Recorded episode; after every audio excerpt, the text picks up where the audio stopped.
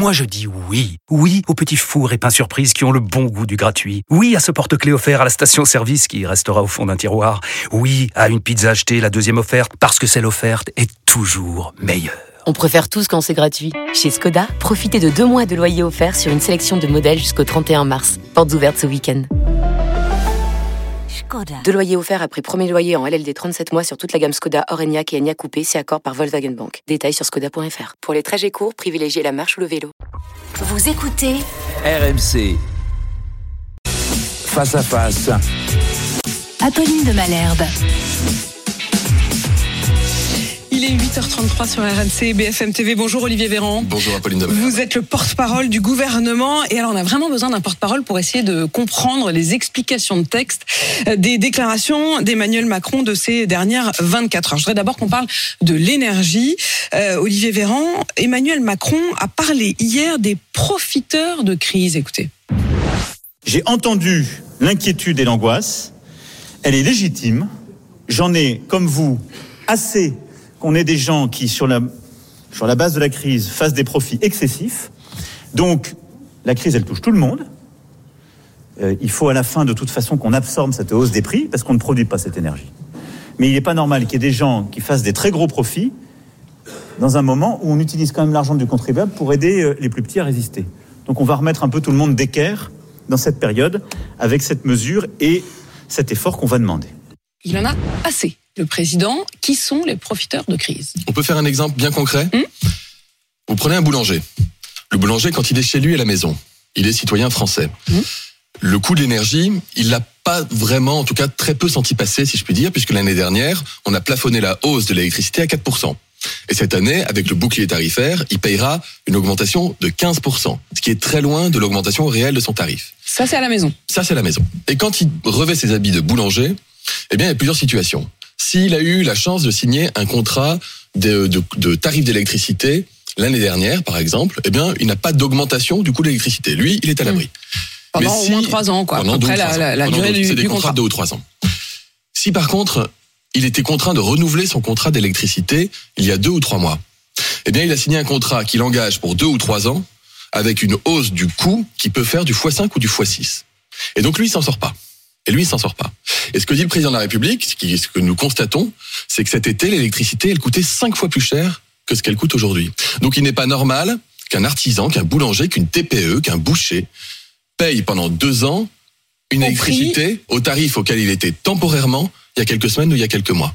Et donc, ce qu'il euh, exige, ce qu'il demande, et ce qui sera d'ailleurs fera l'objet d'une réunion avec Bruno Le Maire, Agnès Pannier-Runacher aujourd'hui à Bercy avec les fournisseurs d'énergie, c'est que les fournisseurs d'énergie signé un contrat qui engage des petites, des petits artisans, des TPE pendant deux ou trois ans avec des tarifs exorbitants par rapport aux tarifs constatés aujourd'hui, renégocient sans frais ces contrats. Sauf que eux, eux, ce qu'ils répondent, ce que donc euh, le président a appelé les profiteurs de cette crise, donc les, les fournisseurs, eux, ils répondent qu'ils ne sont que fournisseurs et pas producteurs. En gros, il y a euh, trois entités. Il y a effectivement le boulanger, il y a euh, le fournisseur et il y a le producteur d'électricité. Et le fournisseur, il dit, moi, j'ai acheté mon électricité à un producteur qui me l'a vendu à ce prix-là. Donc si aujourd'hui euh, le boulanger ne lui paye pas, il va devoir quand même lui payer euh, le producteur. Est-ce que vous vous trompez pas de cible? Et on se trompe pas de cible. Ce qu'on veut, c'est que ce soit simple. Ce que le président de la République, il demande depuis des mois, et il y est très attentif, c'est qu'à des problèmes qui en apparence sont simples, en tout cas pour les gens, et qui sont réels et du quotidien, l'État apporte des réponses qui soient simples. C'est-à-dire que c'est pas au boulanger de se débrouiller avec une filière, avec mais, une forêt le d'interlocuteurs. fournisseur lui-même, alors je donne l'exemple Le- de celui que j'ai re- reçu ce matin sur euh, sur RMC, il s'appelle Julien Tchernia, il est président et cofondateur d'EcoWater, euh, d'EcoWater qui, qui fournit de l'électricité à des particuliers et à des professionnels. Lui, il dit si les contrats que j'ai signés ne sont pas payés, je mets la clé sous la porte. Donc ce sera pas le boulanger, on va juste sont- remonter Je, je d'un vous, cran. je- vous l'ai dit, Apolline de Malherbe, Mm. les fournisseurs d'énergie sont reçus aujourd'hui à Bercy, qui est la maison mère de l'économie française, pour que justement tout cela puisse être discuté. Ce que je vous dis, ce que dit le président, c'est de savoir qui du producteur ou du fournisseur Mm. doit faire un effort, en tout cas doit remettre les choses d'équerre, ce n'est pas le problème du boulanger. C'est le Ah. problème de l'État et du gouvernement et des acteurs économiques eux-mêmes. Et donc on est là pour les accompagner, discuter, négocier, concerter. Le boulanger, lui, ce qu'il veut, c'est être sûr qu'il pourra vendre sa baguette au même prix aujourd'hui, dans un mois, dans deux mois. Et ce que veulent les Français, c'est la certitude que les boulangers ne mettront pas la clé sous la porte. Dans les petits villages, c'est parfois les derniers commerces ouverts parce que l'énergie aurait coûté trop cher il y a quelques mois ou quelques semaines et que les boulangers seraient engagés dans des contrats qu'ils ne peuvent pas tenir. Donc ce matin, ceux qui nous écoutent, qui euh, ont eu des, des contrats d'é- d'électricité trop chers, peuvent donc être rassurés. En effet, que ce soit le fournisseur ou le producteur, vous trouverez le coupable et vous ferez baisser la facture. pas une question de coupable, c'est une question de respon- Responsable. responsable. Et, et ce qui- Enfin, les, les mots et- étaient quand même très durs, hein, parce que déraisonnable, abusif, aberrant, contrat excessif, profiteur, euh, je peux me permettre de dire Apolline- coupable. Apolline de Malherbe, imaginez, imaginez qu'il n'y ait pas un bouclier tarifaire Mm. Qui protège les Français. Ça, c'était les mots du imaginez, président. Mm. imaginez que comme citoyenne, en rentrant chez vous, vous découvriez que vous êtes engagé pendant deux ans avec vo- votre fournisseur d'énergie pour payer un prix de l'énergie cinq fois ou six fois au prix du marché actuel. Mm. Vous seriez la première à dire c'est inacceptable, c'est inconcevable, je veux renégocier cela. Il n'y a pas de raison que les entreprises ne puissent pas le faire. Et ça, ça atteste aussi, ça illustre, s'il y avait besoin de, de le refaire, que l'État fait un geste absolument considérable pour protéger les ménages qui, eux, sont à l'abri de ces hausses spectaculaires du prix de Et les modalités, elles seront donc décidées tout à l'heure euh, à Bercy. Il y a un mot quand même dans les, les- les- la déclaration qu'on a entendue d'Emmanuel Macron. Il a parlé des très gros profits dans cette colère, dans ce j'en ai assez. Bah, pourquoi vous les taxez pas les très Mais on gros en profits taxe, Apolline de Malherbe. Dans le dernier budget, vous savez, on a plus parlé de la manière dont on l'a adopté du 49.3 que ce qu'il y avait dedans. C'est dommage. Mm. Parce que dans le budget, on baissait les impôts, on supprimait la redevance, on supprimait des impôts de production pour les entreprises et on reprélevait, on prélevait des euh, très gros profits qui avaient été faits notamment par des producteurs d'énergie dans la période. Et ça se compte en milliards d'euros, ce qui nous a permis de financer pour bonne part le fameux bouclier tarifaire qui protège les Français du- d'une hausse du coût de l'énergie. Il s'est aussi euh, agacé, le président, euh, sur l'administration et ses dédales. Beaucoup de nos artisans, de nos TPE ont autre chose à faire que d'aller chercher dans des sites internet des circulaires absolument illisibles ou des tableaux incompréhensibles. Là encore, il, il cible qui? Là, pour le coup, il cible son administration. C'est le concept du, du jardin à la française. C'est-à-dire Ah. qu'on veut faire au, parfois au plus juste. Je vous l'ai dit tout à l'heure, vous avez des boulangers qui n'ont pas eu de hausse du coût de l'énergie parce qu'ils avaient un contrat qui était plus ancien, des boulangers qui font face à une hausse qu'ils ne peuvent pas soutenir, des boulangers qui font face à une hausse qui, elle, est soutenable. Et donc, pour aller identifier qui fait partie de telle ou telle catégorie, en fait, on a cette tendance à demander au boulanger de démontrer lui-même et d'entamer ses démarches. Je prends l'exemple du boulanger, je pourrais Mmh. prendre d'autres Non, non, mais restons sur le boulanger en ce moment. Le boulanger, euh, il se lève à 3 heures. Lui, il est déjà Ouais. debout depuis 5 heures. Hein. Ça fait 5 heures qu'il est debout. Prépare sa pâte, son pain, etc. Il va ouvrir son, son commerce, il va le tenir toute la journée. On peut pas lui demander d'entamer des démarches administratives complexes au milieu de cette journée de travail qui est extrêmement dense, parce qu'il n'y arrivera pas. Et donc, ça veut dire que c'est à nous de nous adapter. Et donc, parfois, eh bien, oui, Donc il en a Parfois, il faut assez faire plus simple. des excessifs Et et des partout. J'ai connu ça profiteurs. quand j'étais à la Il en a assez des couloirs de l'administration qui sont compliqués. Il en a assez des numéros verts. Alors Mm. ça, euh, euh, Emmanuel Macron qui hier nous a dit qu'il avait pris son téléphone, qu'il avait appelé, qu'il s'était rendu compte que les numéros verts ne marchaient pas. Vous savez combien de numéros verts vous avez lancé, vous, Olivier Véran? Quelques-uns, je Hein, pense. quelques-uns. On va quand même refaire une- un début de liste parce que j'ai pas été totalement exhaustive. Vous avez lancé, Olivier Véran, un numéro vert canicule. Oh, celui-là, il existe depuis 2003. le 7 août. Vous l'avez réactivé le Tous les 7 ans. août euh, Tous les ans, on 2020. Le réactive. 0 800 06 66 66. En septembre 2021, Olivier Véran annonce la mise en place d'un numéro vert de prévention du suicide. C'est le 3114. Le Important. 14 avril 2020, numéro spécial professionnel de santé, un numéro vert pour qu'ils se sentent soutenus, le 0805 23 23 36. Et alors, vraiment le pompon, c'est le numéro vert qui n'a jamais vu le jour, mais que vous aviez annoncé. Vous avez annoncé un numéro vert à venir pour les personnes âgées isolées face au coronavirus. Mhm. Et j'ai cherché, je crois que là, Si, il y a si, eu si, une annonce, mais il n'est jamais non, arrivé. Vous l'avez annoncé le 7 avril 2020, mais il, est dire- là pour le coup, on peut toujours euh, tenter d'appeler, il n'y a même pas de numéro. Je vais vous dire un. Vous avez dit, il y a un numéro vert à venir. On- on va, on va faire, on va, on va faire court. Un, il y a le bon numéro vert et le mauvais numéro Ah, vert. Bon. j'avais pas compris. Donc, ça veut dire qu'il y a des numéros verts qui sont importants. Celui de la prévention du suicide, par exemple, j'en suis très fier. Bien sûr. Et, et je vous invite à aller voir les associatifs, les bénévoles, les billets d'appel par jour, et ça sauve des vies. Bon.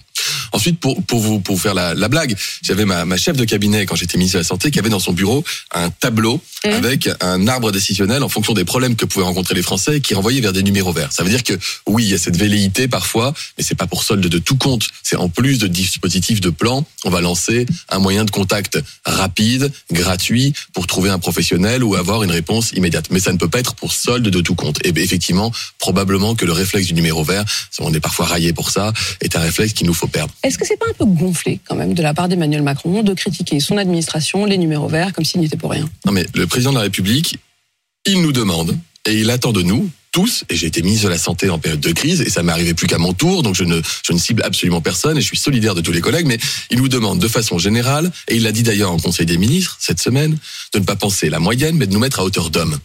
Et il dit, en fait, on ne peut pas penser les problèmes des Français en nous mettant dans le costume de ministre ou de responsable d'administration. On doit se penser les problèmes des Français en se mettant à la place des Français. Et donc, quand vous avez un boulanger qui le matin se lève paniqué en disant je ne pourrai pas payer ma facture, je ne sais pas comment je vais terminer le mois, la réponse qu'on doit lui apporter c'est on est là, on vient vers vous, on vous accompagne et on vous écoute. C'est la logique d'ailleurs de, de, de ce qui a été fait pendant la, pendant la crise du Covid où on a mis en place des solutions générales qui étaient simples et qui permettaient de protéger tous ceux qui en avaient besoin. Sauf que le problème, c'est où est-ce que vous arrêtez la liste de tous ceux qui en ont besoin? Parce C'est une qu'effectivement, aujourd'hui, C'est une liste qui n'est pas infinie. L'État n'a pas vocation à prendre en charge tous les surcoûts liés à l'électricité, ni pour les entreprises, ni pour tout un chacun. Parce que si nous le faisions, nous entretiendrions cette boucle qui n'est pas vertueuse du hausse, de, de hausse du, du coût de l'énergie, et ça entretiendrait l'inflation. C'est ça vraiment que les Français doivent comprendre. Si l'État disait, Mais vous on sentez bien paye- que ça va créer un on paye tous les surcoûts, ça veut dire que les surcoûts vont la augmenter. liste va s'arrêter à un moment. On a commencé euh, dans, rien que dans cette semaine hein, par euh, les boulangers. Depuis, il y a les restaurateurs euh, qui hier ont euh, eux aussi obtenu euh, d'avoir accès à ces aides. Demain, il y aura sans doute les bouchers.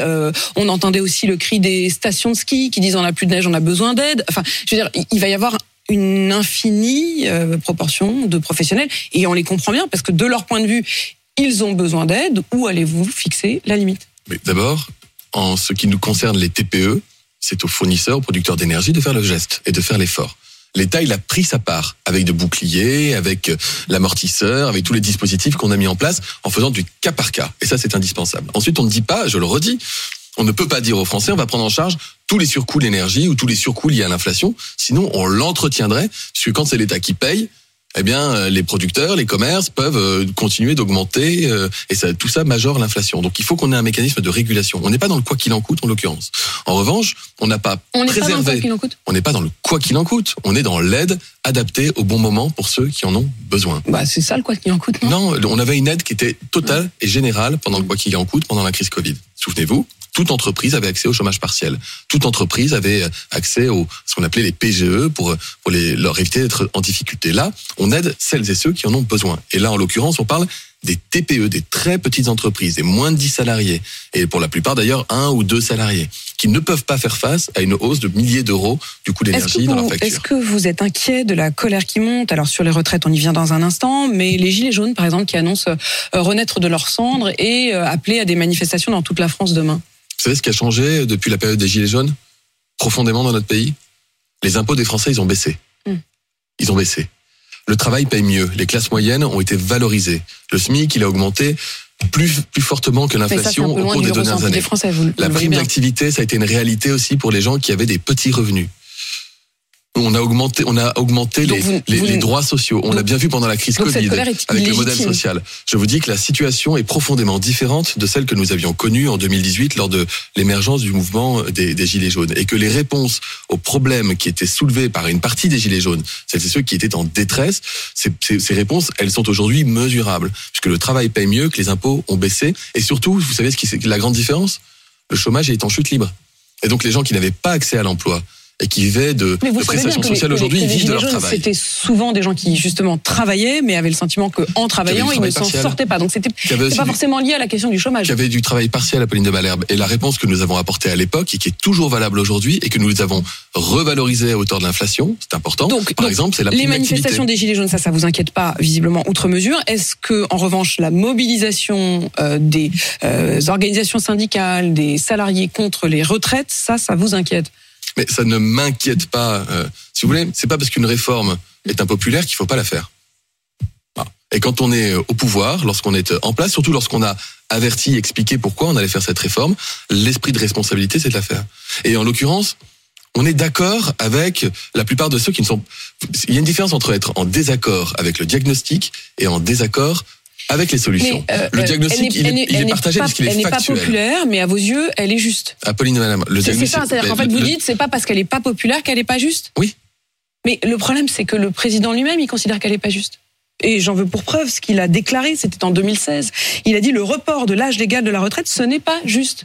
C'était Emmanuel Macron. les conditions ne sont pas les mêmes, Apolline de Malherbe, depuis 2016. Il s'est passé beaucoup de choses dans notre pays, et notamment, vous avez toutes les prévisions et tous les modèles économiques qui montraient il y a six ans que le système était équilibré. Donc, pourquoi faire travailler les gens plus longtemps quand le système est à l'équilibre Et qui aujourd'hui montre par A plus B, c'est pour ça que je vous parle Vous du n'êtes pas tous diagnostic d'accord sur la lecture de la conclusion du corps. Hein Ah, pardon, je, je- moi je sais que moins 10 milliards, c'est moins 10 milliards. C'est pas corps, plus. c'est ce- c'est cet pas plus 10 organisme euh, comité d'orientation des retraites Oui. qui, euh, euh, finalement, il y a deux Il y a ans, aucun- disait que cette année, nous ne serions pas à l'équilibre, et finalement, on l'est. Non, il y a cette année, et il y a l'année prochaine, Bien sûr, bien 10 sûr, ans, bien 15 sûr. ans, 20 ans. Le- vous savez, pour nous, le sujet, il est. Là, je dis juste que le corps lui-même a évolué dans ses propres euh, pronostics. on a des enfants. On veut qu'ils puissent travailler, avoir de l'emploi dans notre pays. Donc on veut pas charger le coût du travail pour qu'ils puissent bénéficier demain d'emploi, d'accord, à l'issue d'une bonne formation. Et on veut qu'à l'issue d'une carrière de, de travail, ils puissent accéder à un système des retraites, un système de retraite juste. Bon, ce qu'on peut dire aujourd'hui, c'est que si on ne réforme pas le système des retraites, il y a des risques qu'il ne l'est pas dans 10, dans 20, dans 30, dans 40 ans, parce que le déséquilibre financier serait trop important. Ça veut dire qu'il nous faut aujourd'hui, en responsabilité, préparer le système de retraite des Français de demain. Ça veut dire équilibrer les recettes et les dépenses. Et c'est là, là-dessus, tout le monde est d'accord. Là où il y a un désaccord, c'est qu'il y a des partenaires sociaux qui disent il vaut mieux augmenter les impôts, c'est-à-dire augmenter les cotisations. Et nous disons on n'augmentera pas les impôts des Français. Et on l'assume. D'autres disent il vaut mieux baisser les pensions des retraités. Et nous disons on a déjà modulé à la aucun, baisse aucun les pensions des de retraités dans le mandat euh, précédent. veut baisser on ne le fera pensions pas. des retraités quand même. Vous savez, factuellement, c'est où vous augmentez les recettes ou vous baissez les dépenses. Certains vous disent, il suffit d'augmenter la fiscalité du travail, c'est-à-dire augmenter les impôts des entreprises. Si nous faisons cela, c'est la mort lente de notre économie. Ça veut dire qu'on va opposer les retraités aux travailleurs puisqu'on va créer du chômage si on augmente le coût du travail. Et donc, bah, on aura, c'est ce qui coûtera plus cher à notre modèle social. Reste donc la dernière alternative qui est de dire il faut être capable de travailler un peu plus longtemps. Et on ne dit pas on va le faire de façon aveugle. On va demander une juste répartition de l'effort. C'est-à-dire que si vous commencez à travailler tôt, vous partez plus tôt. Si vous avez un métier qui est difficile, vous partez plus tôt. Vous partez plus tôt. Et on va pas vous demander de travailler davantage d'années au long de votre vie professionnelle. On recule l'âge de départ à la retraite. Ce qui veut dire que pour une partie des Français qui déjà travaillent au-delà de l'âge légal, ça ne changera pas euh, foncièrement la donne. Ce sera 64 ans. Ben, ce sera 64 ou 65 ans. Bon, en on a compris des- que 65 c'était comme une négo quoi. Vous, vous avez mis le plus pour pouvoir baisser et Alors, avoir l'air d'avoir fait. Je vais, je vais une- être clair avec vous. Non, un, euh, tant que l'arbitrage n'a pas été annoncé par la première ministre, et ce sera le cas le 10 janvier, je me garderai bien de faire un pronostic et encore moins de. Il est de- de manger cette vraisemblable annonce. que ce soit 64 ans. Ce sera un système qui, de toute façon, nous permet d'atteindre l'équilibre. Pour qu'on n'ait pas besoin d'y revenir. En fait, Vous savez quoi les Vous auriez pas dû vous demander- réforme il y a vous 5, auriez 10, pas dû 15 vous donner autant de mal. Vous auriez simplement dû aller voir Gérard Larcher, lui dire, tu sais quoi, donne-nous la feuille que vous avez signée, vous, la droite, euh, à, au Sénat depuis euh, quatre ans. On signe, ça passe. Il avait tout préparé et c'est ce qu'il a expliqué hier. passage progressif de 62 à 64 ans, euh, une attention particulière euh, aux petites retraites, euh, une attention particulière aux carrières longues. C'est à prendre ou à Euh, autour de ça euh, que euh, peut se faire un accord qui n'est pas qu'un accord politique. S'ils reprennent la feuille que vous-même vous signez et vous votez euh, chaque année en l'état tel que vous venez de nous la décrire, évidemment vous direz oui. Oui. Naturellement, parce que nous sommes logiques avec nous-mêmes, nous pensons que c'est l'intérêt du pays. Finalement, vous arrivez à peu près au même projet qu'ils ont présenté depuis des années au Sénat. On y ajoute quelques éléments importants. La fin des régimes spéciaux. Je pense que c'est important. C'est juste. Et euh, un plan d'emploi pour les seniors. C'est important et c'est juste. Ce que dit Gérard Larcher, c'est que les électeurs de droite attendent une réforme des retraites depuis un certain nombre d'années et dans les enquêtes d'opinion, ils y sont favorables. Ce que dit Gérard Larcher, c'est que des parlementaires au Sénat, LR, votent depuis chaque année, euh, depuis quelques années, vous l'avez dit vous-même, une réforme qui ressemble assez à la réforme, à l'une des réformes que nous pourrions J'ai compris à demi-mot que c'était bien celle-là quand même. Vous aurez, vous aurez compris aussi, Mm. vous aurez noté aussi qu'il y a la droite au Sénat et la droite à l'Assemblée nationale. Mm. Et qu'il nous faut travailler pour mettre d'accord les deux droites aussi. Mm. pour pouvoir trouver les conditions d'une majorité. Vous trouveriez incohérent que ce que dit Gérard Larcher au Sénat ne soit pas le même discours du côté des députés à l'Assemblée? Ah, Moi, j'ai pas à juger la cohérence euh, des, des, des membres de, des oppositions. Ça, c'est ça les regarde. Et je porte pas de jugement de valeur. On n'est pas du tout dans une démarche euh, va-t-en-guériste euh, ou de défi. On est plutôt dans une démarche de recherche de consensus pour être capable, dans un climat politique le plus apaisé possible, d'adopter une, une, réforme responsable, attendue par une partie de l'électorat conjoint de la majorité et de la droite, portée par les élus de la droite et de la majorité depuis un certain nombre d'années, qui, je l'ai dit, a beau être impopulaire, n'en est pas moins nécessaire. Donc vous pourriez en tout cas vous mettre euh, d'accord là-dessus. Olivier Véran, en tout cas, on va chercher, on va le chercher, nous l'espérons. Ah, vous êtes, vous êtes médecin, Olivier Véran, vous avez été ministre de la Santé. Euh, Est-ce que l'augmentation du prix de la consultation vous paraît être un combat, le combat de vos confrères médecins, là, hors euh, politique, vous paraît être un, un combat euh, juste? D'abord, je suivrai avec beaucoup d'attention l'intervention du président de la République ce matin. Qui va présenter ses vœux au personnel de la santé. J'ai une conviction, c'est que le président, il va faire un, un, discours, il va prononcer un discours qui, qui va faire date. Parce que notre système de santé a besoin de réformes profondes structurelles en ville et à l'hôpital. Réformes qui n'ont pas pu être toutes conduites pendant la période du Covid, même s'il y en a eu, et des transformations importantes, du fait même du Covid, et qu'on ne transforme pas un système pendant qu'il a la tête sous l'eau.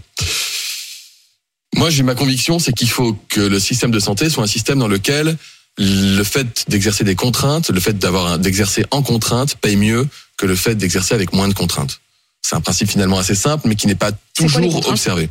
Par exemple, la permanence des soins. C'est-à-dire garantir au sein d'un collectif, dans un territoire donné, que lorsque vous avez besoin d'un médecin, ça vous veut dire vous préparez l'idée que s'il s'engage, par exemple, à avoir euh, des gardes plus plus accessibles ou ce genre de choses, là, il y aura alors une rémunération plus élevée? Je, je ne vous ferai aucune annonce, non, un, parce vous, que je les ignore. En tout je cas, vous donne, je vous donne ma conviction, tout en ayant un peu, pardonnez-moi, de, de, pudeur, puisque je ne suis plus en service euh, et que c'est toujours assez pénible en fait pour un ministre en charge d'entendre le collègue d'avant qui donne tous ses conseils et comment il fait. Mais en gros, vous seriez pour une idée un peu de dans les, grands, mais dans les grands concepts, faire équilibrer les contraintes entre la ville et l'hôpital et faire en sorte que travailler dans un milieu plus contraint fasse, fasse mieux gagner sa vie que travailler avec un peu moins de contraintes. Olivier Véran, porte-parole du gouvernement, euh, merci d'être venu dans ce studio.